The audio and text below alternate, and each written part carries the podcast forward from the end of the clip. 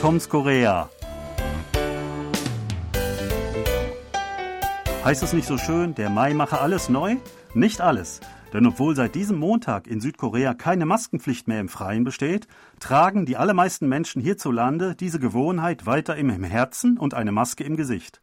Und das, obwohl die Gefährlichkeit, zumindest der verbreiteten Omikron-Variante, Ende April offiziell auf Level 2 heruntergestuft wurde. Damit gilt Covid-19 nicht mehr als genauso gefährlich wie zum Beispiel Ebola, steht aber immer noch zwei Stufen über einer herkömmlichen Grippe. So einzigartig und weltweit aufmerksam verfolgt dieser Schritt auch sein mag, auf das alltägliche Leben der Koreaner und Koreanerinnen scheint er noch keine großen Auswirkungen zu haben. Sebastian, fühlst du dich durch diese Herabstufung innerlich so befreit, dass du auch äußerlich keinen Schutz mehr brauchst? Also das wäre ein bisschen übertrieben. Also im Wesentlichen mache ich auch so weiter wie letzte Woche. Das heißt, ich trage auch im Freien meistens die Maske.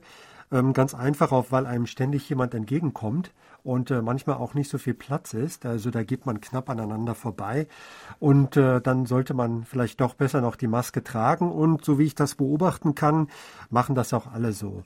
Also, dass jemand wirklich die Maske irgendwie in die Tasche gesteckt hat oder die gar nicht zu sehen ist und dann frei äh, draußen rumläuft, das habe ich noch gar nicht gesehen. Jetzt in dieser einen Woche. Das kann sich ja noch ändern, wenn die Leute sich langsam dran gewöhnen und dann wird man vielleicht immer mutiger im Laufe der Zeit und lässt die auch mal streckenweise einfach in der Tasche. Ja, ich habe den gleichen Eindruck. Also es ist ja erst der dritte Tag der Maskenfreiheit heute. Und ich war hauptsächlich auf dem Campus unterwegs und heute auch mit dem Bus durch die Stadt gefahren. Und meiner persönlichen Einschätzung nach haben weit über 90 Prozent der Leute weiterhin die Maske auf. Ähm, viele sind ja auch in Gruppen unterwegs, dann kommen einem Gruppen entgegen, wenn man herumläuft und ja, da ist halt praktischer, wenn man die Maske schon aufhat, nicht immer kurzfristig aufsetzen muss, wenn plötzlich viele Leute in der Nähe sind. Aber zum Beispiel Leute, die zum Beispiel nach dem Mittagessen Kaffeebecher oder auch ein Eis, äh, so ein, so ein Stieleis oder was in der Hand haben, die haben dann natürlich die Maske ab und halten die zum Beispiel in der anderen Hand, solange wie die äh, am Eis lutschen. Genau, also das, äh, das geht schon und man muss sich da auch langsam wieder dran gewöhnen. Wir haben jetzt wirklich so lange immer die Maske aufgehabt. Äh, da muss man wirklich manchmal immer wieder dran denken oder sich selbst erinnern, ach, du könntest die jetzt eigentlich mal abnehmen, ist gerade gar keiner da und ähm, kannst ein bisschen Sonne ins Gesicht bekommen, das ist auch ganz gut. Also äh, ich muss mich da wirklich äh, manchmal selbst dran erinnern, jetzt könntest du eigentlich die Maske mal abnehmen.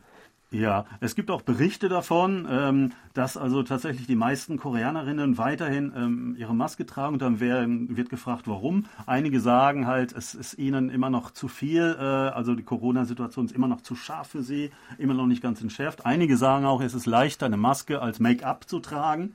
Äh, oder auch, ähm, ich weiß nicht, vielleicht, ich habe auch den Eindruck, also nächste Woche ist ja auch äh, offiziell der Regierungswechsel und die Re äh, neue, äh, der neue Präsident und sein Team, die sind ja eigentlich eher gegen diese plötzliche Maskenfreiheit. Vielleicht decken einige auch, dass nächste Woche diese Freiheit eventuell wieder zurückgenommen wird.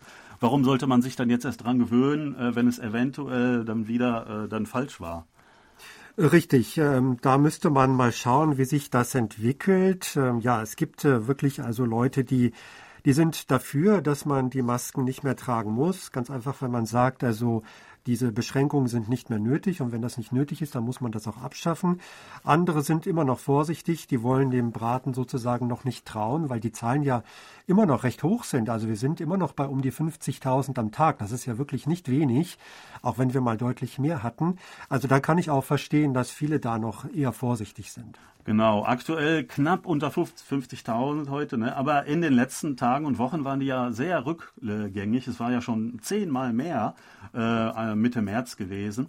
Und gerade auf diesem Höhepunkt, da kam ja die Diskussion auf, dass äh, dass die Omikron-Variante in der Gefährlichkeit heruntergestuft werden soll, weil Berechnungen anscheinend gezeigt hatten, so Prognosen, Vorausberechnungen, dass dies der Höchststand ist und dass jetzt die Zahlen wieder heruntergingen und äh, insgesamt äh, in der Gefährlichkeit, also was schwere Erkrankungen und auch Todesfälle angeht, die Omikron-Variante ja nicht so, äh, so schlimm sei. Es wurde sogar, ähm, wurden sogar ja, Gesundheitsexperten zitiert, die sagten, dass Omikron auch nicht schlimmer ist als eine Grippe von der Gefährlichkeit.